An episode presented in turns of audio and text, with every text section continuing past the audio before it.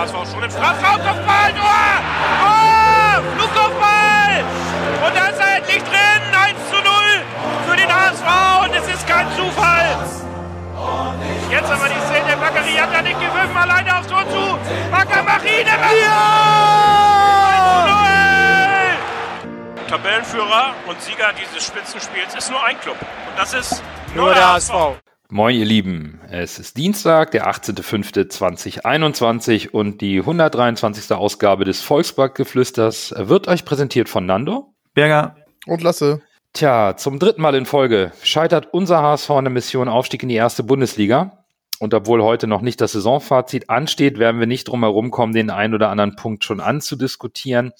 Aber wir bleiben erstmal sportlich und zwar aktuell. Amadou Onana hatte sich am Wochenende verletzt im Spiel. Da sieht es aber nicht so dramatisch aus. Es gibt keine strukturelle Verletzung, könnte wohl eher eine schwere Zerrung sein. Er ist fürs Wochenende fraglich, aber für die U21 Belgiens nominiert. Dafür schon mal herzlichen Glückwunsch. Und der HSV kann auch sehr gut ähm, nicht so gute Ereignisse mit sehr positiven verbinden, denn heute, eben gerade, wurde bekannt gegeben, dass Sebastian Schonlau ablösefrei zum HSV wechselt. Der noch Kapitän des SC Paderborn, ein Innenverteidiger-Bürger. Hast du da mal ein paar Fakten für uns zu diesem Transfer? also ich habe ähm, ich habe den Spieler ja nicht äh, so sonderlich aus dem Sch auf dem Schirm, muss ich äh, ganz ehrlich sagen, denn der Name sagt mir eher wenig. Deswegen habe ich nach ähm, meinen guten Freunden von von Y-Scout einen äh, an ähm, Rapport geholt, um mal zu sehen, was was ist das jetzt für ein äh, für ein Spieler, denn äh, wie so oft in der HSV-Bubble ist alles plötzlich positiv und äh, seine Zahlen in meinen Augen relativiert das alles so ein bisschen. Ähm, was mich dann noch überrascht, ist, dass seine Passquote ziemlich gut ist. Er hat die zweitmeisten Pässe pro 90 Minuten, die er spielt und dadurch eine Passquote von ähm, 90 Prozent. Aber wie gesagt, ist Innenverteidiger. Ich kann leider nicht sehen, wie viele von diesen Pässen ähm, in der Vorwärtsbewegung sind. Aber dann kommt eine sehr interessant, interessante ähm, Statistik, dass dieses äh, Ball nach vorne führen, wie oft er das macht im Spiel, das macht er 3,8 Mal pro Spiel und gewinnt dadurch ziemlich viel äh, Raum. Und das macht er als bester Spieler der Liga. Auf Platz zwei Moritz Heyer und Platz drei ist Rick van Drongelen. Ich finde das schon äh, ziemlich interessant. Ich glaube, wir haben da äh, einen Innenverteidiger geholt, der gerne äh, nach vorne spielen möchte. Und, und das ist schon mal, ähm, ja, das finde ich schon mal interessant. Aber so äh, andere Zahlen von ihnen sind in meinen Augen so eher äh, durchschnittlich. Ich weiß nicht, Lasse, kennst, kennst du den Spieler besser? Also ganz genau kennen tue ich ihn nicht. Ich weiß nur, dass er ja schon vorher im Gespräch war, weil äh, es hieß ja, wenn dann eventuell Baumgart zu uns, kommt, zu uns kommt, gut, das ist jetzt nicht passiert, aber es hieß ja, dass er ihn vielleicht mitbringt, so als Kapitän, so wie es vielleicht Daniel Thune mit Haya auch schon gemacht hat, nachträglich. Aber tatsächlich habe ich äh, viel Positives über den Spieler gehört, äh, sowohl von HSV-Fans als auch von neutralen Fans, dass es ein Spieler ist, der äh, wohl das Spiel gut eröffnen kann. Und das ist ja eigentlich genau das, was wir wollen. Das haben wir ja jedes Jahr immer zu kritisieren, dass er zwar mit Leistner und mit, mit äh, Ambrosius und äh, Haya, wenn er nicht spielt, er kann es einigermaßen, aber wir haben keinen Spieler, so ein Jerome Boateng light, light, light, sag ich mal, haben wir nie gehabt. Und genau das ist ja das, was wir eigentlich in den letzten Jahren immer fordern. Von daher finde ich den Transfer per se eigentlich gut, muss ich sagen. Du hast mit Leisner dann die Abwehrkante hinten, mit Ambrosius ist ja auch so ein Tier. Äh, und dann hast du halt daneben, hättest du dann noch äh, entweder Haya, ihn halt, der dann so ein bisschen das Spiel eröffnen kann. Kommt ja auch drauf an, vielleicht spielt der nächste Trainer auch mit Dreierkette. Man weiß es nicht. Also von daher, äh, was dann aus von Drongelen wird, werden wir sehen, wenn wir dann so ein Überangebot an Innenverteidigern haben. Aber per se finde ich den, den Transfer sehr gut, weil wir müssen überlegen, wir sind Zweitligist. Und ich glaube, das ist somit die beste Lösung, deutschsprachige Lösung, die jetzt möglich gewesen wäre. Da würde ich direkt mit einsteigen. Es ist ein ablösefreier Transfer. Es ist ein Zweitligatransfer, gar keine Frage. Ein 26-jähriger erfahrener Spieler. Ich glaube, der HSV hat geschrieben, äh, über 130 Spiele Erfahrung. 1,85 groß, beidfüßig. Gute Spieleröffnung wird ihm nachgesagt. Das sind jetzt erstmal Kriterien. Gut von der Körpergröße her werden wir sehen, wie es bei hohen Bällen aussieht. Ansonsten gut eröffnendes Passspiel schadet uns sicher nicht. Und wir müssen auch in dem Punkt eingestehen, wir werden ins vierte Jahr als Zweitligist gehen. Das ist ein Zweitligatransfer. Und wenn er so einschlägt wie Moritz Heyer und variabel einsetzbar ist, eigentlich ganz hervorragend. Aber es sind einfach die Transfers, die wir vom HSV erwarten müssen und sollten. Das, da, das wollte ich eigentlich auch gerade hinzufügen, dass äh, das ist das, was wir jetzt an HSV-Transfers erwarten können. Ablösefreie deutschsprachige Spieler. Ähm, und überraschend ist der Transfer ja auch nicht, aber es ist halt, was wir erwarten können. Nee, überraschend war, glaube ich, eher das, was letzten Sonntag passiert ist. Und ja, was soll man sagen? Wir waren zu Gast an der Bremer Brücke. Trainer Rubesch hat, wie erwartet, nahezu die gleiche Starthilfe aufgeboten, bis auf Wagnermann, der verletzt war. Dafür kam Jamra positionsgetreu rein. Tja, und anstatt wie gegen Nürnberg mit 5 zu 2 ein tolles Spiel abzuliefern, lief es komplett anders. Und damit war die Chance auf den Relegationsplatz dahin, Coach. Äh, was ist da letzten Sonntag passiert? Ja, ähm, leider sprechen wir hier über das äh, HSV-Spiel und nicht das Spiel von, von meinen Jungs. Aber ja, ich, ich, ich weiß nicht, was da jetzt äh, Sonntag passiert ist. Ähm, ich, ich teile das ja immer gerne so auf, dass man hat äh, Spiele, wo man was, wo man nicht verlieren möchte, weil man will, will verhindern, dass man verliert, oder man will erreichen, dass man man gewinnt. Und in meinen Augen ist, sollte man mehr motiviert sein, wenn man was erreichen kann. Äh, und irgendwie habe ich diese Motivation, diese diese extra, diese extra, ähm, diese extra Motivation, diese diesen Leckerbissen, der der eigentlich am Ende sein sollte, dass man sich plötzlich äh, führt unter Druck setzen kann, dass man ähm, sich noch selber in, im Rennen haltet. Das, das, das habe ich irgendwie nicht, nicht gesehen. Ich finde, es war einfach irgendwie äh, ent, enttäuschend. Es war nicht zu hundertprozentig runter genug. Ich, ich finde, die Worte, die, die Rubisch nach dem Spiel gebracht haben, fand ich sehr deutlich. Aber ja, es hat sich ja auch gezeigt, dass dieses 4-4-2 ähm, von Rubisch ja, äh, ich weiß nicht, ob das gelesen worden ist. Das ist es ja nicht, aber es war nichts Neues, es war wie gewohnt oder wie erwartet und wir haben einfach zu wenig getan. So, so, irgendwie war das einfach ent enttäuschend, weil man so viel erreichen konnte. Das war einfach enttäuschend und, und nicht genug.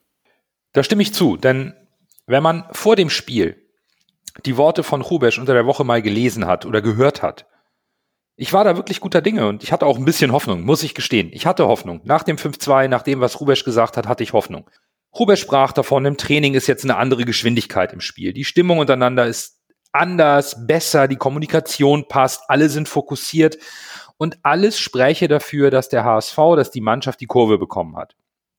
Und dann siehst du so ein Spiel in Osnabrück, wo du gewinnen musst, um, egal wie die anderen spielen, eben am letzten Spieltag in dieses Druckfinale zu gehen, was dann Fürth und Düsseldorf gehabt hätten gegeneinander. Und ich sehe gefühlt nichts. Ja, es war die gleiche taktische Marschroute. Ja, wieder hat Horst Rubesch gemäß auch seinen Worten aus meiner Sicht ganz ehrlich gesagt, ich vertraue der Stärke meiner Mannschaft. Wir können so spielen und wir werden so gewinnen. Aber irgendwie, weiß ich nicht, ich hatte den Eindruck, wir hatten keinen Zugriff aufs Spiel. Das ist jetzt im Nachhinein natürlich auch ein bisschen mit durch die Enttäuschung gesagt, aber das ist so mein allgemeiner Eindruck, da fehlte irgendwie alles. Lasse, teilst du diesen Eindruck oder hast du da ein bisschen differenzierter Szenen gesehen? Ich teile komplett den Eindruck. Also, das war mal wieder nichts. Also, wir haben ja, ich habe ja die Halbzeitanalyse gemacht und ich, ich wusste gar nicht, was ich schreiben soll. Ich, also, es war von Anfang an einfach zu wenig, muss ich sagen. Am Ende der ersten Halbzeit wurde es ein bisschen besser, aber in der zweiten Halbzeit ging es ja dann wieder direkt äh, katastrophal weiter. Und äh, ich frage mich, ich frage mich wirklich, was da in dieser Mannschaft, was da falsch ist. Du kannst auch nicht sein, dass in Nürnberg da 5 zu 2 aus dem Stadion schießt, wirklich richtig gut spielst. Kiel hat sich richtig schwer getan gegen Nürnberg, also die sind auch nicht so ganz schlecht in Form und dann rackerst du dir gegen Osnabrück, die seit Ewiglichkeiten, wie wir es in der, unserer Folge gesagt haben, zu Hause nicht mehr gewonnen haben, rackerst du dir einen ab. Aber ich, will, muss euch mal leider widersprechen. Also wirklich überraschend kam es ja nicht. Also ich finde, beim HSV kommt nichts mehr überraschend, weil beim HSV per se alles möglich ist. Beim HSV ist von einem Kantersieg bis zu einer historischen äh, Jahrhundertblamage alles drin in jedem Spiel. Und das äh, Das ist ja eigentlich unfassbar. Also, die haben seit Anno dazu mal zu Hause kein Spiel mehr gewonnen. Dann kommen wir dahin, spielen noch um den Relegationsplatz. Da musst du doch bis in die Haarspitzen motiviert sein. Da musst ich, ich bin wirklich sprachlos, muss ich sagen. Und dann kommst du da aufs Spielfeld und dann lieferst du sowas ab. Also, ich kann äh, Horst Rubesch äh, verstehen, dass der ein bisschen konsterniert war, muss ich sagen. Also, wie gesagt, ich, ich will nicht sagen, dass ich überrascht bin, äh, enttäuscht trifft es eher. Ich glaube, zu den Worten von Horst wollen wir ja ganz am Ende nochmal äh, zu sprechen kommen, weil es da ja auch ähm, gestern noch äh, ein kleines, ähm, ja, eine kleine Folge daraus gab. Ich habe ich hab tatsächlich Positives aus dem Spiel gezogen und auch wenn man so ein bisschen auf die Zahlen guckt, vielleicht täuschen die Zahlen, ihr müsst mich da gleich korrigieren, aber vielleicht mit dem ersten positiven Aspekt aus dem Spiel, das war der mutige Auftritt von äh, Robin Meissner aus meiner Sicht. Und ähm, das, was Robin Meissner gespielt hat, ist eigentlich das, was ich von allen Spielern des HSV in so einer Situation erwarte. Mutig, angriffslustig und völlig egal, dass er ein Tor geschossen hat. Das war sein zweites Tor und er hat den Abschluss gesucht, aber allgemein, die, die Körpersprache. Die Körpersprache von Robin Meissner, von einem jungen Spieler, der eine Chance bekommt, die stimmt. Die Körpersprache von den Führungsspielern oder den sogenannten Führungsspielern, die stimmt nicht. In einem Alles- oder Nicht-Spiel, do or die, das, das, das, ich weiß nicht. Also ich habe jetzt wirklich neben Onana, der sich leider verletzt hat, der aber auch immer wieder gezeigt hat, dass er den Ball haben will und den Ball nach vorne bringen will, sind das zwei positive Punkte, die ich so als, die mir als allererstes noch im Gedächtnis geblieben sind. Und ansonsten, und so sind ja auch die Kritiken und Berichte, ob nun von den Fans selbst, von uns HSVern auf den sozialen Medien, ob in der Presse die Berichte, sind ja, das ist ja sehr dürftig, was da über den HSV geschrieben ist. Die Zahlen sprechen ja etwas eine andere Sprache, Bürger kann man da schon sagen, dass die allgemeine Wahrnehmung des Spiels aufgrund des, des sportlichen Ergebnisses etwas täuscht oder ähm, täuschen hier die äh, statistischen Zahlen des Spiels? Also ich, ich glaube, es ist ja so, guckst du jetzt, äh, nehmen wir mal die, die, das Ergebnis raus und gucken nur statistisch. Dann haben wir mit Expected Goals gewonnen. Wir hatten den meisten Ballbesitz, höchste Passquote, Zweikampfduelle lagen 50-50 ungefähr. Wir hatten die meisten Angriffe, wir waren äh, die meisten, die aggressiv im Pressing waren. Alles Zahlen, die belegen sollten, wir hätten das Spiel gewinnen müssen. Und dennoch haben wir irgendwie das nicht hinbekommen. Ich verstehe auch, wo du hin willst, dass, dass man eigentlich von diesem Spiel aus ziemlich viel Positives mitnehmen kann. Zum Beispiel Meißner, zum Beispiel Unana, die bestimmt auch in Zukunft wichtige Spieler und Bausteine werden können. Aber ich glaube, hier überwiegt einfach das, äh, das Ergebnis. Das, das Schlimme ist halt, dass man nach dem Spiel, ich habe das Spiel nicht live gesehen, ich habe es erst im Real Life gesehen, und du, du zuckst einfach mit den Schultern, weil es dich nicht mir richtig überrascht. Du, ich habe einfach Schultern gezuckt und gedacht, hm, das war's. Wieder nächstes Mal neuen, neuen Versuch oder was auch immer jetzt kommt. Ich, ich finde, wir sollten aber positiv die positive Brille aufsetzen, dann sollten wir Onana und auch Meißner ein bisschen in, in Fokus rücken. Ich finde Onana mit seiner äh, Art und Weise, wie er immer den Ball fordert, immer äh, anspielbar sein möchte und immer was versucht, immer nach vorne geht. Das finde ich sehr gut, das mag ich sehr gerne, weil er auch ähm, den, den Mut hat, ins Eins gegen Eins zu gehen, einen Mann auszusetzen, einen Doppelpass zu spielen und, und da sich dadurch Raum schafft. Nur Onana ist 19 Jahre alt, der soll nicht Führungsspieler sein, der sollte nicht als ähm, Führungsspieler gelten, in meinen Augen, weil er 19 Jahre alt ist, ist das erste Jahr im Verein. Dasselbe gilt Robin Meissner, aber die beide haben auch nichts zu verlieren. Die gehen rein, erleichterte Schulter, auf uns ist kein Druck, wir sind jung und wir spielen einfach unproblematisch und spielen einfach mit, mit Lust und, äh, und Wille. Und den Schuss von Meissner, wenn das mal scheiße läuft, dann macht er den nicht rein, weil dann blockt der Spieler den einfach ab und dann denken Leute, ey, in so einer Situation den so einfach anzuschießen. Aber der geht durch die Beine und 1 zu 0 oder und, und, und geht ins Netz. Aber das sollte man positiv mitnehmen, dass wir dann andere Spieler haben, die die Tore nicht machen, die die Chancen nicht machen, die einfach nicht das Niveau liefern, was man erwartet, was man auch zu Recht erwarten kann, finde ich dann äh, eher ähm, negativ? Also, bei aller Liebe, ich kann dem Spiel nichts Positives abgewinnen. Also, dass Robin Meissner und Onana da die besten Spieler auf dem Platz sind. Ich finde, das ist doch, das, das ist doch, das ist doch demaskierend für die Mannschaft. Wie kann es dann sein, dass ein Robin Meissner mit 18, 19, nee, 20 ist er, glaube ich, Jahren, da der beste Spieler ist? Gut, der Schuss, äh, der an den Außenpfosten da mit dem Außenriss, der war schon geil. Man sieht schon, dass der Junge was kann, der hat massig Talent. Also der HSV sollte den, äh, sollte da schon mal ihn ein paar Mal öfter einsetzen, noch nächste Saison. Aber also nee, sorry, das ist, äh, das kann nicht sein, dass diese beiden Spieler dann in einem Spiel gegen einen Gegner, der, wie ich eben schon gesagt habe, seit Anno dazu mal zu Hause nicht mehr gewonnen hat, dann lässt sich der HSV, wir hatten ja schon die, die Befürchtung, ja, jetzt gewinnen wir gegen Osnabrück und am letzten Spieltag gegen Braunschweig verkacken wir es dann durch die Nerven. Ja, nee, selbst das schaffen wir nicht. Wir schaffen es ja noch nicht mal, bis uns ins, bis ins letzte Spiel zu retten und zu Hause gegen Braunschweig dann zu verlieren, sondern wir verlieren schon ein Spiel davor gegen Osnabrück, die seit Ewigkeiten nicht mehr gewonnen haben. Also wir setzen ja immer noch mal einen drauf von von der Erwartungshaltung und das ich finde das wirklich schwierig. Also ich kann dem nichts Positives äh, abgewinnen, weil ich finde, das ist ja so, der HSV setzt die Erwartung immer weiter runter, immer weiter runter, immer weiter runter, immer weiter runter. Und daraus sieht man dann wieder was Positives, weil zwei Spieler Normalform haben. Also, äh, nee, sorry, das ist äh, in meinen Augen viel zu wenig. Und ich muss auch mal sagen, wir haben ja einen Leistner oftmals gelobt. In dem Spiel habe ich ihn gar nicht gehört. Also man hat ihn, vielleicht lag es an den Außenmikros, ich habe ihn nicht wahrgenommen. Da hat sich niemand aufgebäumt gegen, gegen diese Niederlage. Schwierig. Also wie gesagt, wir haben es noch nicht mal geschafft, uns bis ins letzte Spiel zu retten und dann da wieder zu versagen, sondern wir schaffen es jetzt schon mit dieser Aussicht, dass wirklich noch was möglich wäre in den letzten beiden Spielen, schaffen wir es noch nicht mal, uns ins Saisonfinale zu retten. Das finde ich schon, also schon bezeichnend.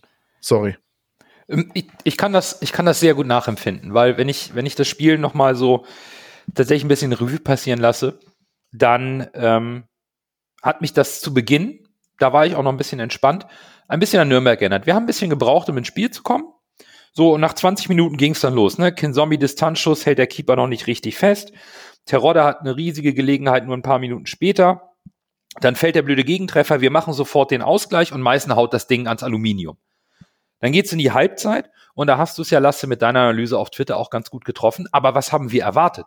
Wir haben erwartet, dass der HSV aus der Halbzeit kommt, mit dem psychologischen Vorteil des, der sofortigen Antwort auf den gelungenen Angriff der, der Osnabrücker, die ja eigentlich nur laufintensiv gegengehalten haben. Und natürlich auf Konter gesetzt haben. Das haben wir erwartet. Und sie haben ja immer mehr auf Konter gesetzt, weil wir ja immer wieder in Rückstand geraten sind. Also auch beim 2 zu 1. Und aus meiner Sicht hat ja Horst Trubesch da auch alles richtig gemacht. Der hat ja Stück für Stück, also erst positionsgetreu gewechselt, dann aber mehr oder weniger die Abwehr entblößt, gesagt, hinten eins gegen eins und vorne, wir müssen ja jetzt irgendwie gewinnen. Da, da kann ich dem Trainer auch gar keinen Vorwurf machen, dass wir am Ende noch einen Konter zum 3 zu 2 kassieren. Was ich aber nicht verstehe, ist, dass wir bis zur 80. Minute brauchen, um das 2 zu 2 zu machen. Und lasse, wie du richtig sagst, die Lautstärke auf dem Platz. Wo sind die Führungsspieler, die den Mund aufmachen, die pushen, die drücken, weil es um was geht? Das, das ist nicht gut. Das ist überhaupt nicht gut und ist, die Geschichte wiederholt sich jetzt beim HSV zum dritten Mal in Folge.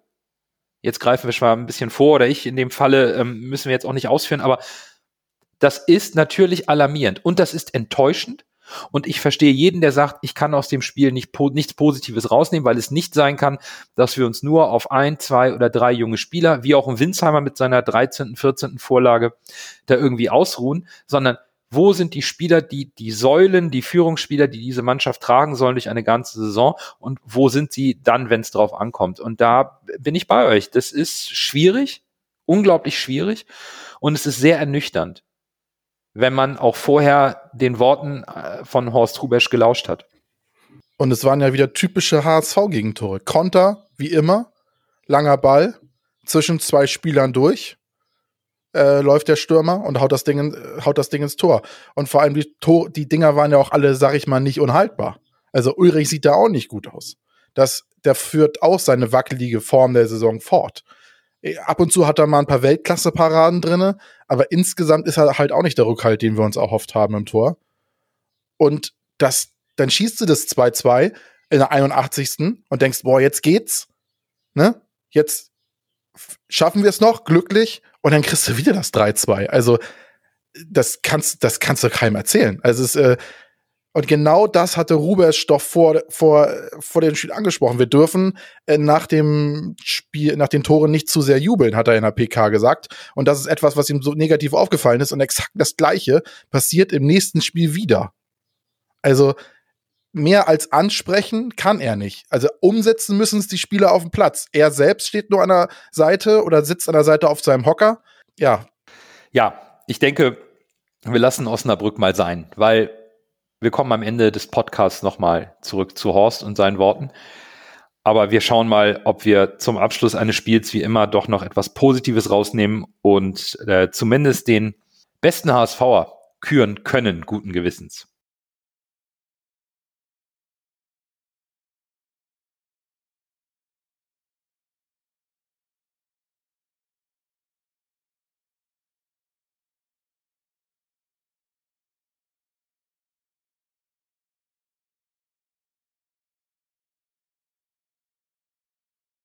Und ich muss gestehen, ich kann es und ich kann mich auch sehr darüber freuen, dass ich es dass ich's kann. Weil für mich, und das ist sicherlich keine Überraschung, weil wir eben auch schon relativ viel positiv über ihn gesprochen haben, ist es natürlich Robin Meissner. Der Junge hat vorne für unglaublich viel Belebung gesorgt, hat ein tolles Spiel gemacht, mutig, äh, immer das Eins gegen Eins gesucht, ob im Dribbling, ob im Laufduell, hat ein Tor gemacht, Aluminium getroffen, war ein ständiger Unruheherd. Und wenn ihm, ihm ähm, der Zweitligastürmer überhaupt wie Simon Terodde so blass aussieht, dann hat der Junge einfach vorne ein Bombenspiel gemacht und ähm, das muss man honorieren, auch wenn man verliert. Von daher bin ich bei äh, Robin Meissner als mein Man of the Match. Ich, ich habe mich auch für einen von den beiden, die wir eben äh, gelobt hab, haben, entschieden. Ich bin noch ein Ticken, Tickchen äh, defensiver und äh, gehe mit äh, Amadou Onana. Ich, ich fand ähm, um Oli Kahn zu äh, zitieren, wir brauchen Eier und ich finde, dass ein so junger Spieler sich äh, die Eier hat, um das Spiel, sich das Spiel so an sich zu reißen oder versuchen zumindest, ohne dass er sich irgendwie beeinflussen ähm, hat lassen. Ähm, das spricht für mich äh, von von Charakter und und äh, ich, ich finde, er hat ein gutes Spiel gemacht, auch vielleicht auch auf einem billigen Hintergrund, weil er ähm, meint die um ihn herum, die das eigentlich vielleicht hätten lenken müssen, das nicht getan haben. Aber er hat seine Chance, im Anführungszeichen die Chance, die ihm seine Mitspieler gegeben haben, die hat er genutzt. Ja, gehe ich mit euch komplett mit. Meißner hat ein wirklich gutes Spiel gemacht, wie letztes Spiel auch. Ist momentan der formstärkste äh, HSV-Spieler, was halt auch einiges aussagt. Und so wie wir gehen auch unsere geschätzten Zuhörerinnen und Zuhörer und sagen einfach mal auf der Eins mit weitem Vorsprung Robin Meissner, auf der Zwei Horst Rubesch. Der hat äh, Punkte bekommen dafür, wahrscheinlich auch für seine klaren Worte und seinen Mut bei den Auswechslungen und auf Platz drei Amadou Onana. Und ja, Glückwunsch an Meissner. Zwei, zwei Spiele von Anfang an, zwei Tore und auch einmal Man of the Match bei uns im Volksparkgeflüster. Wir bleiben weiter sportlich, denn es gibt noch einen 34. Spieltag. Am Sonntag um 15.30 Uhr, wie immer alle zeitgleich, zu Hause gegen Braunschweig. Für den HSV geht's, ja, um was? Um die goldene Ananas, um eine sportlich vernünftige Verabschiedung der Saison. Ähm, es geht für Braunschweig um viel. Braunschweig ist 17. akut abstiegsgefährdet, brauchen Sieg, um überhaupt die Chance auf den Relegationsplatz zu haben. Jetzt könnte man sagen, ja, mein Gott, Darüber sprechen wir bestimmt gleich noch. Was soll der HSV machen? Aus meiner Sicht sportlich fair Gas geben. Aber vielleicht gibt es auch noch einen anderen Grund, warum man Gas geben sollte. Denn ähm, der Präsident der Eintracht hat sich sehr interessant geäußert, will ich es mal nennen, vor dem Spiel, bevor der HSV in Osnabrück gespielt hat. Und Lasse, eigentlich ist das doch eine Motivation, um alles reinzuwerfen. Ja, wenn ich jetzt ich hätte fast Daniel Thune gesagt, wenn ich aus Drubesch wäre, äh, würde ich die Aussage in großer Schrift ausdrucken und auch an die Kabinentür ranpinnen, ganz ehrlich. Hat er sich halt selbst ein Bein mitgestellt, ne? Wir haben es halt vorher schon verkackt, den Aufstieg, und jetzt können wir im letzten Spiel frei aufspielen. Und für so eine Aussage, gut, so eine Aussagen hören wir ja öfter über den HSV. Es ist ja en vogue. Gegen HSV haut man erstmal richtig auf die Kacke, auch wenn es im Grunde genommen nur Nonsens ist, was ist, was man sagt. Aber äh, die Fallhöhe des HSV ist halt durch die letzten Jahre und durch die Häme von außen so hoch, dass man immer halt einen raushauen kann. Wenn es nicht klappt, klappt es nicht. Aber wenn es dann klappt, dann hat man halt äh, die Lache auf seiner Seite. Und äh, das bewegt natürlich die Sportdirektoren zu solchen äh, Aussagen, sag ich mal.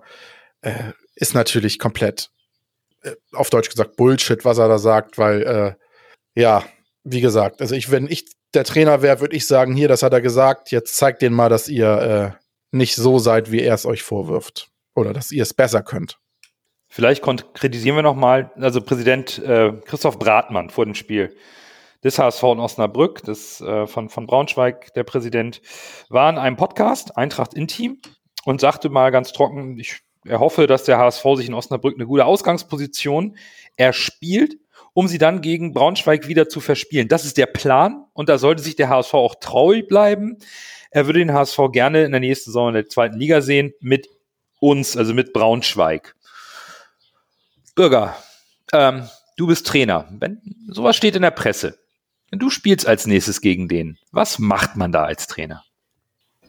Ich, äh, das, sowas, sowas kenne ich, denn immer wenn du kommst zum Auswärtsspiel, äh, du bekommst die Umkleide, die ganz hinten ist, wo kein Wasser ist oder was auch immer, an diese kleinen Tricks, um den Gegner irgendwie äh, aus der Fassung zu bringen und das nutzt du natürlich sofort. Wenn das ein Schiri ist, der sagt, äh, ja, die, ihr, müsst, ihr müsst mit anderen Farben Stutzen spielen, weil Marine, Blau und Weiß können wir nicht trennen und dann sagst du, der Gegner hat gesagt. Und dann fachen, facht ein bisschen mehr Feuer bei deinen Spielern. Und ich, ich glaube, ich finde die Idee von Lasse überhaupt nicht schlecht, dass man sagt, das hängen wir in die Umkleide und äh, dann hauen wir mal Eintracht äh, Braunschweig weg. Um auch, um auch für das Team zu zeigen, Leute, wir können das, wir können Fußball spielen, wir können den Fans ein gutes äh, Erlebnis geben. Sagen wir es mal so, wenn, wenn wir die jetzt mit 5-0 aus dem Stadion schießen, die Brust gelöst, dann gehst du immer noch positiver in die Sommerpause, als wenn wir jetzt noch äh, zu Hause mit äh, 3 zu 0 verlieren gegen, äh, gegen Braunschweig, wie das ja letztes Jahr der Fall war, wo man sich so gefallen lassen hat gegen Sandhausen, da ist die Sommerpause ja scheiße angefangen. Und, und hier kannst du dich zumindest mit ein positives Ergebnis so ein bisschen Goodwill wieder von den Fans, ein bisschen Euphorie empfachten. Aber ja, das Problem ist ja, ähm, ich, ich lehne mich jetzt ein bisschen so aus dem Fenster. Irgendwas stimmt in, im Kader nicht, weil sonst hätte man dieses, äh, diesen, in Anführungszeichen, Zusammenfall gegen Osnabrück nicht so gesehen, wenn es nur an Tune lag. Und deswegen bin ich so ein bisschen, soll man sagen, nervös, weil Braunschweig kommt mit 180 aus der Kabine und wir haben nichts, was uns extra motivieren soll. Es sei denn die Aussage vom Präsidenten. Ihr habt es ja eben gesehen, äh, ich habe einen äh, Sprachfehler drin gehabt oder ein falsches Wort genannt. Es war natürlich der Präsident und nicht der Sportdirektor. Daran siehst du aber, dass sich ja wieder jeder dazu auserkoren fühlt, wieder irgendeinen dummen Spruch gegen den HSV zu drücken. Und das muss einfach mal bestraft werden, ganz ehrlich. Jetzt haust du die da einfach 600 aus dem Stadion, die steigen die dritte Liga ab und dann sollen sie sich überlegen, ob sie das nächste Mal noch so einen blöden Spruch bringen. Ganz ehrlich. Also, ich kann das verstehen, dass man da vielleicht äh, versucht, da den HSV zu greifen und sie zu demotivieren. Aber ganz ehrlich, auf Deutsch gesagt, geht's mir langsam auf den Sack, dass jeder sich dazu berufen sieht, da wieder irgendwelche dummen Sprüche über den HSV zu bringen. Es ist doch irgendwann auch mal abgedroschen muss ja. ich ehrlich sagen. Und ganz ehrlich, das macht der, das machen, der HSV macht das nie, muss ich sagen. Und das finde ich auch gut so. Man sollte immer erstmal sportlich auf sich gucken und nicht irgendwie versuchen, den Gegner zu denunzieren, um äh, da irgendwie dann Effekthascherei, äh, weiß ich nicht, das nervt mich. Ja, also ich bin dabei. Ne? Die Aussagen des Präsidenten sind schon irgendwie sehr am, am äußersten Rand des guten Tons. Ich meine, Klappern gehört irgendwo ein bisschen zum Geschäft, das wissen wir alle. Ein bisschen, ein bisschen gehört immer mit dazu. Und aus Sicht eines Offiziellen kann man das aber schon, dieses Trommeln, äh, weil es auch für Braunschweig um etwas geht, kann man irgendwo im Rahmen halten. Diese Gehässigkeiten, das liegt eigentlich immer bei den Fans. Das liegt nicht bei den Offiziellen, das gehört sich irgendwo auch nicht. Da bin ich komplett bei euch. Das ist für mich auch irgendwo ein Stück weit mieser Stil das ist so ein paar Lacher generieren für sich. Warum auch immer. Wir bleiben erstmal sportlich, denn wir haben dieses Spiel, wir, wir sprechen jetzt nochmal darüber. Das Hinspiel war schon merkwürdig genug. Da, da führt Braunschweig 2-0. Wir machen vor der Halbzeit den Anschlusstreffer, drehen nach der Halbzeit binnen 14 Minuten auf 4 zu 2 oder in dem Falle 2 zu 4, gewinnen das Ding. Wir waren der Tabellenführer, Braunschweig 16. Und ja, die Mannschaft aus Braunschweig, das war irgendwie auch zu erwarten als Aufsteiger. Die ist seit dem ersten Spieltag im Abstiegskampf. Die beste Platzierung war äh, zwischen dem siebten und achten Spieltag irgendwie Platz 14. Die Jungs arbeiten Fußball, sind im Zweikampf alles andere als zimperlich und natürlich eher defensiv orientiert. Und tja, jetzt geht's gegen den HSV und ganz ehrlich, also wenn wir das Spiel gegen Osnabrück so dazulegen, Braunschweig dürfte uns gar nicht liegen, oder Coach? So wie du das sagst, eigentlich nicht. Das Problem ist nur, wenn die verlieren, dann sind die raus. Spielen die unentschieden, sind die raus. Die müssen gewinnen. Also wäre ich jetzt Trainer von Braunschweig, Handbremse los und Vollgas 180 aus der Kabine raus und einen angeschlagenen HSV, der für nichts spielt, du hast nichts zu verlieren. Du kannst einfach voll raufgehen und tut mir leid, die, die ersten fünf oder zehn Minuten, wenn du da den HSV richtig äh, rangehst, da kannst du auch diese Unsicherheit einfach weiter äh, für dich herausnutzen. Ich, ich sehe in meinen Augen so halbwegs äh, Osnabrück, oder nein, nicht Osnabrück, äh, Braunschweig Sonntag sogar halbwegs als Favorit, weil wir haben nichts zu verlieren oder wir haben für, sie haben nichts zu verlieren und wir haben für nichts äh, zu spielen, außer dass wir äh, vielleicht äh, für die Fans im, im Social Media mal ein paar äh, besser, äh, positive Kommentare haben möchten, aber es geht, es ist ja nicht mal, dass der Volkspark voll ist und 57.000 Leute äh, erwarten da, dass was kommt. Die, die spielen im eigenen Stadion, das sind die Betreuer.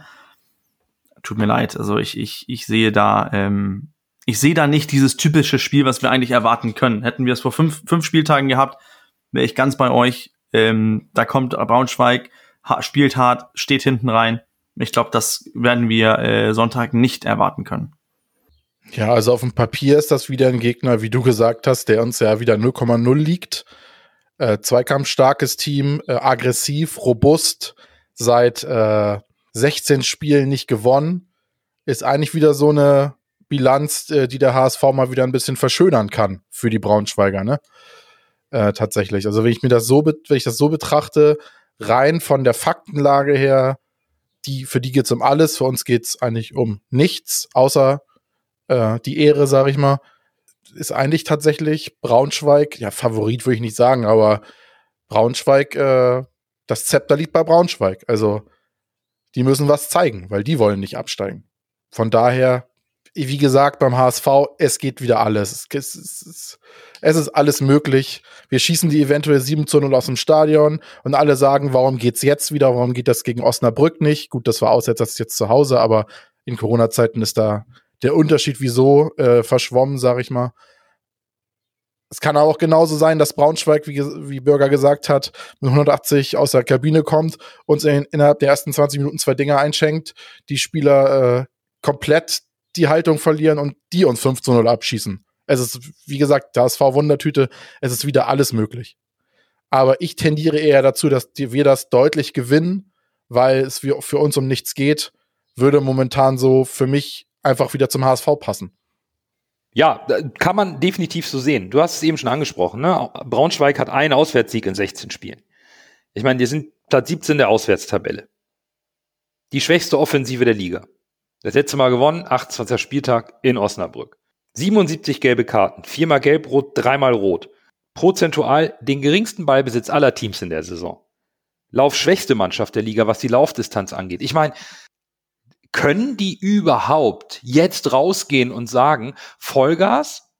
Ich bin sehr gespannt, aber wenn sie es können, und da muss ich euch leider zustimmen, und wir sind ein HSV-Podcast, aber wenn sie es können, dann wahrscheinlich wirklich am letzten Spieltag gegen den HSV.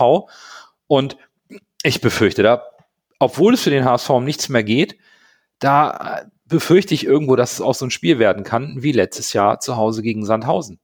Weil Braunschweig hat gar keine Wahl, als ihre komplette Spielanlage der gesamten Saison über den Haufen zu werfen und eigentlich mit Mann und Maus Vollgas zu gehen. Weil ob die 1-0 verlieren oder 5-0 ist vollkommen egal. Wenn die nicht gewinnen, war's das. Also können sie zwar in ihrem klassischen 4-2-3-1 mit der Doppel-6 zwar auflaufen, und das glaube ich schon, dass sie es tun werden, aber mit viel weniger Defensivarbeitswillen oder, oder eben mit sehr aggressiven Arbeitswillen im Mittelfeld, um irgendwie den HSV, der vielleicht doch nicht mehr die 100 Prozent gibt, wie im letzten Spiel gefühlt, dann einfach damit zu überwinden und ein, zwei Tore zu machen und der HSV hat dann keine Lust mehr oder einzelne Spieler sich weh zu tun, weil geht er jetzt in Urlaub, nicht wahr? Das darf nicht der Anspruch sein, dass wir jetzt sagen, jetzt geht's in Urlaub. Aber äh, wenn es denn so kommt, äh, knüpfe ich an meinen vorigen Aussagen an, wäre es schon äh, bezeichnend wenn der HSV sich jetzt im letzten Spiel richtig abschießen lässt. Also wenn ich jetzt ketzerisch wäre, würde ich sagen, ist sowieso egal, weil es guckt wieso keiner mehr. Was meinst du, wie viele HSV-Fans dieses Spiel nicht sehen werden? Ich glaube, das wird wahrscheinlich das HSV-Spiel bei Sky mit den geringsten Einschaltquoten aller Zeiten sein. Die Chancen stehen gut, dass das passiert. Von daher werden sowieso viele nicht mitkriegen. Aber äh, der Haussegen hängt ja wieso schon so ein bisschen schief. Und wenn man sich da jetzt abschießen lässt, abschießen lässt, äh, sind vielleicht nicht nur die Spieler, die jetzt schon kolportiert worden, so ein bisschen auf der Abschussliste, sondern ist jetzt auch eine Charakterfrage, ne? Absolut. Denn ich bin wirklich gespannt, was Horst Rubisch macht. Ob er eben die Startelf komplett durcheinander wirbelt. Er hat ja jetzt nach dem Osnabrück-Spiel, da hat er erst einen Spieler einen Arm genommen auf dem Platz. Aber danach unglaublich klare Worte gefunden. Sehr, sehr klare Worte. Und für mich klang das, als ich das gelesen und, und nochmal gehört habe, schon arg nach einer Charakterfrage. Und dann passiert ja Folgendes. Gestern wird Jerry Duziak suspendiert für den Rest der Saison. Mit der Begründung, und jetzt müssen wir nochmal ganz kurz nachdenken und sagen, der HSV ist in einem geschlossenen Quarantänetrainingslager. Und dann kommt die Begründung, er hätte gegen die einfachsten Teamregeln verstoßen. Die Presse meint, dass er zu Meetings zu spät kommt. In einem Quarantänetrainingslager. Da frage ich mich, wie ist denn das möglich? Welche Termine innerhalb des Hotels Treudelberg habe ich denn, dass ich den Weg zum, zum Termin nicht schaffe? Oder was auch immer da passiert ist. Aber wie kann es sein, dass man von Horst Rubesch vor dem letzten Spieltag suspendiert wird und aus dem Trainingslager abreisen muss, als noch vor einiger Zeit absoluter Schlüsselspieler im Mittelfeld. Da, da, da frage ich mich wirklich, Lasse, sehen wir am Sonntag schon die Auswirkung der, der, die Auswirkung der angefangenen Saisonanalyse beim HSV in der Aufstellung? Definitiv. Und als Termin vielleicht FIFA Ultimate Team Match, das kann man ja nicht einfach so abbrechen versaut die Statistik. Das muss man das Spiel noch zu Ende zocken, bevor man zur, zum Teammeeting geht. Das, das, ist, das ist bitter. ja, tut mir leid, was ich da so höre, das war extrem durch die Blume gesprochen, was da alles gesagt wurde. Ich will gar nicht wissen, was da vorgefallen ist, weil ich dann wahrscheinlich hier an die Decke gehen würde. Also, das passt doch alles so in die Situation rein, was da beim HSV gerade abgeht. Und dann kommt dann Jeremy Duciak, der wieso immer unkonstante Leistung bringt, in der Hinrunde eigentlich echt gut war, am Ende total abflachte, dann kommt gerade bei dem raus, dass der irgendwie in, in der Quarantäne äh, zu spät kommt. Und ich glaube nicht, wie gesagt, dass zu spät kommen der einzige Grund wird. Das wird wahrscheinlich so der, der Grund sein, der nach außen rausgegeben wird, damit äh, nicht alle sagen, um Himmels Willen. Man will ja auch nicht ihm die Karriere komplett zerstören. Und jetzt wirklich auf den Tisch legen, was da äh, tatsächlich vorgefallen ist. Und äh, genauso Rubeschs Worte, was er da gesagt hat. Ich glaube tatsächlich, dass Rubesch, äh, es wurde ja auch schon äh, viel diskutiert, warum Rubesch im Spiel so leise war. Er hat ja gar nicht irgendwie von der Seite groß motiviert und angebrüllt. Ich glaube, Rubesch war geschockt und konsterniert. Und ich glaube, Rubesch ist so jemand, der steht voll hinterm Team. Aber wenn der von au außen steht und merkt, die haben ja gar keinen Bock, die wollen nicht, die setzen nichts von dem um, was ich gesagt habe, beziehungsweise wie wir gesagt haben, zwei Spieler waren äh, so in Normalform, Meißner und äh, Unana. Für mich muss ich sagen, gerade in so einem Spiel ist die Grundtugend ist Kämpfen. Und wenn gerade, wenn das fehlt und das noch nicht mal auf den Platz gebracht wird, du musst ja alleine, dass du schon gegen Osnabrück die Grundtugend kämpfen nicht auf den Platz bringst, sagt ja einiges. Und ich glaube, wenn der Horst Rubesch sowas sieht, dann ist er auch irgendwann, äh, mit anderen Worten, hat er dann auch die Schnauze voll. Und dann sieht er sich wahrscheinlich auch als das zu schade an, da noch zu versuchen, nach, von außen einzuwirken, weil er merkt, die wollen gar nicht. Das bringt wieso nichts, wenn ich da was mache. Äh, so schätze ich ihn tatsächlich ein. Der hat ja nur schon alles trainiert, was geht. Und äh, wenn der was sagt, der, der weiß auch, was er tut.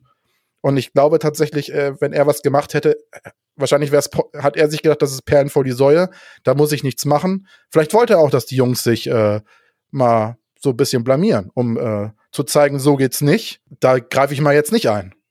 So kann ich es mir vorstellen. Ja, die, wie gesagt, die Aussagen äh, waren entblößend für die Mannschaft, muss ich sagen. Also, und dann passt ja natürlich das Duciak-Ding da komplett rein. Und eine kurze Nachsache, dann bin ich auch fertig. Ich verstehe immer nicht, was ich die letzten Folgen auch schon angesprochen habe. HSV schön und gut, Mannschaft schön und gut, Fans schön und gut. Aber auch so ein Spieler wie Jeremy Dukciak jetzt als Beispiel, der spielt ja auch für seine Karriere. Der spielt doch nicht nur für den HSV und für den Aufstieg. Der möchte doch auch gern, wenn er mit dem HSV aufsteigt, vielleicht auch noch höher spielen, irgendwie erste Liga. Mit so einer Leistung und so, so einer negativen Presse, da das, das kannst du dir doch, also das macht dir doch die ganze Vita kaputt. Aber vielleicht liegt es auch daran, dass der HSV einfach Wohlfühloase ist und die Gehälter sind halt so gut, dass wenn du beim HSV spielst, ist halt der Schritt in die erste Bundesliga zu anderen Mannschaften auch nicht mehr so riesig. Und äh, von daher äh, reicht es dann vielleicht auch beim HSV zu spielen. Also zu, zum Punkt mit, äh, mit Duziak es, es, es gibt ja die Geschichten von, äh, von Alex Ferguson, wie er mit seinen äh, Primadonna-Stars äh, umgegangen ist. Also es gibt ja auch, es gibt ja auch dieses äh, Primadonna-Management oder Primadonna-Leading, äh, wo du, wo du deinen Star mehr Schnur gibst, weil dein Star immer performt. Ein Ronaldo, ein äh, Eric äh, Cantona zum Beispiel, hättest du bestimmt mehr Schnur geben können, sagen, macht ihr mal, ihr regelt das schon morgen im Spiel und damit äh, bin ich persönlich auch eigentlich einverstanden, dass man sagt, wenn der dauernd Leistung bringt und immer unser bester Spieler ist, dann kann er sich auch den ein oder anderen Schlenzer erlauben, in meinen Augen. Das Problem ist ja nur, er hat erstens seine Leistung nicht gebracht. Und zweitens, wenn er nur zu spät gekommen ist im internen Trainingslager, was Lando ja angesprochen hat, im irgendein äh, geschlossenes Kantinelager, es, es gibt ja einen Unterschied, ob du äh, völlig ähm, außer Atem reingestürmst, zwei Minuten nach äh, Meeting anfangen und sagst, sorry, ich, äh, ich habe verpennt, ich was, was auch immer du als äh, schlechte Entschuldigung jetzt hast. Es kann einmal passieren. Aber es kann nicht mehrmals passieren. Und tut mir leid, ohne Duzen jetzt zu kennen, ich habe irgendwie so eine Idee, der würde zehn Minuten nach Meetinganfang angeschlänzt kommen und denken, ich bin hier der große Star, ich kann mir das erlauben. Und dann bist du bei so einem Trainer wie Rubesch unten durch. Das ist so meine Sache zur, zum, äh, zur Analyse von ihm. Ich, ich weiß nicht, was da vorgefallen ist, aber er ist nicht nur zwei Minuten zu spät gekommen zum internes Meeting. Und wenn, dann mehrere Mals oder konsequent immer zu spät gekommen. Dann die Worte nach dem Spiel von, von Rubesch ich finde, endlich hat äh, ein Trainer beim HSV, aber der kann sich das ja auch zulassen. Er, er, Humisch wird nicht gefeuert. Das ist, das ist schon mal klar. Der HSV hat, hat ihn endlich für sich gewinnen können. Der wird nicht gefeuert. Der kann sich das erlauben. Und der hat ja ganz klipp und klar die Mannschaft gesagt, Leute, so geht es nicht. Ihr habt gedacht, ihr kommt mit 80 Prozent durch. Funktioniert nicht so. Es ist einfach zu wenig. Und wir haben uns es nicht verdient. Wir haben uns im Prinzip die Chance gegen Osnabrück nochmal zu, ähm, zu bestehen. Die Chance hatten wir uns im Prinzip nur aufgrund des Nürnberg-Spiels verdient. Aufgrund der anderen Spiele nein, weil die, an, weil die Konkurrenz auch zu blöd war. Und dann natürlich wieder die Sache mit, äh, mit Duziak, die danach kommt. Und dann sind wir wieder in diesem Kreis, wo dann ein Braunschweig-Präsident diese Aussage trifft. Und er trifft sie ja natürlich, weil der HSV auch ab und zu oder nicht nur ab und zu, viel zu oft selber die Vorlage dazu gibt. Das muss sich beim HSV ändern. Ich bin auch gespannt, was jetzt Rubel Sonntag macht, aufstellungsmäßig. Spielen die Spieler, die für nächste Saison die Säule bilden sollen? Und vielleicht ist das ein Meißner im Angriff mit Winsheimer. Vielleicht spielt äh, Onana und ähm, und Haier im Mittelfeld. Vielleicht spielt ein Leistner sogar nicht, weil wir wissen, dass äh, Schoneumann kommt. Vielleicht spielt ein äh, Sven Ulreich nicht, weil er auch weg ist oder ein Leibold nicht mal. Wir wissen es nicht, aber es ist, es ist schon äh, spannend. Nur Rubesch kann tun und machen, was er will. Und die Spieler ist es, den Spielern ist es bestimmt auch egal, denn es hat zwei Möglichkeiten.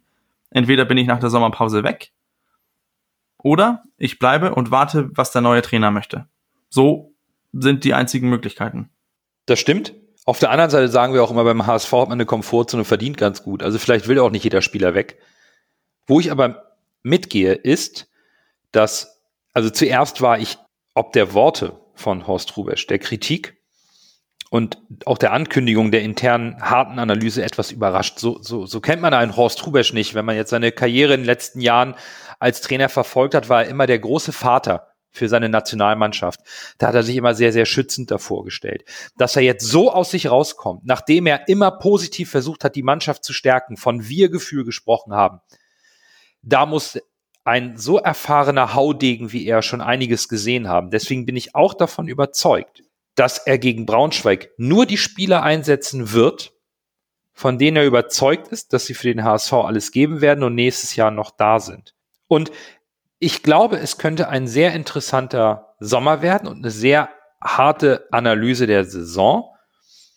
Denn ich bin auch davon überzeugt, dass Horst Rubesch einbezogen wird in die Kaderplanung und in die Kader und die jetzige Kaderanalyse. Das ist der letzte Punkt, den wir vielleicht heute noch mal diskutieren sollten, bevor wir nämlich nächste Woche ein wirkliches Saisonfazit machen.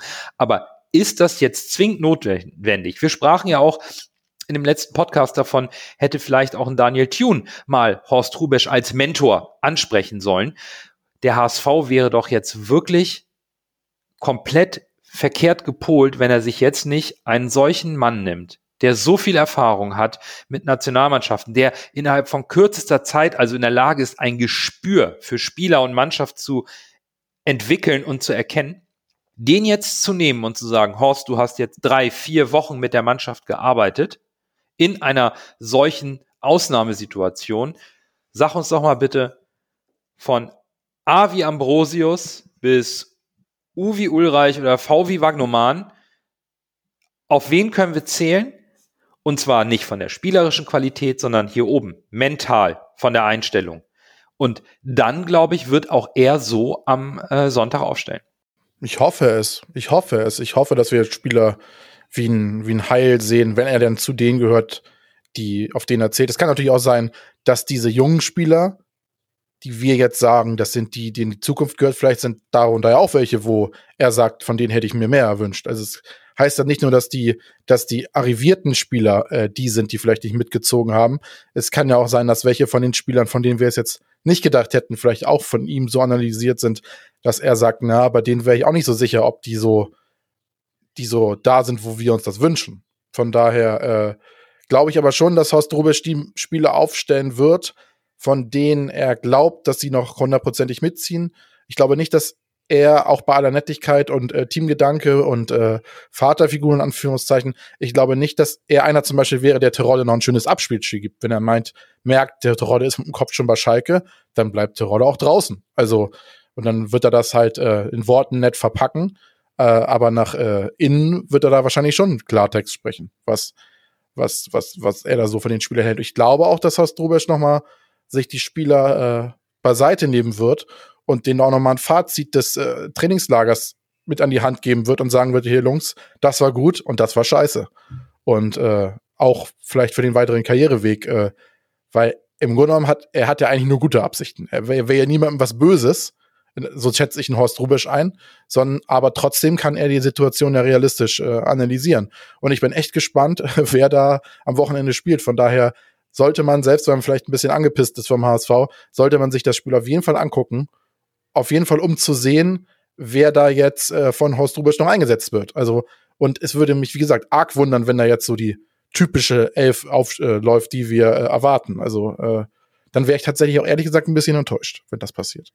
Ich bin, ich bin voll und ganz bei dir, Lasse. Das, das Spiel hier gegen Braunschweig ist für mich ein Spiel umsonst. Es ist auch ein Spiel, ein Spiel, wo sich Spieler für diese Leistung im, im, im Laufe der Saison. Ich, ich denke jetzt nicht nur Osnabrück, ich denke Würzburg, ich denke Sandhausen, ich denke, da waren reichlich von Spielen, wo man einfach nicht performt hat. Das kann man jetzt ohne Druck, Sonntag gegen Braunschweig, kann man sich da wieder rechtfertigen. Dafür muss man aber die ganze Woche im Training den Trainer davon überzeugen, dass man voll und ganz beim Verein ist.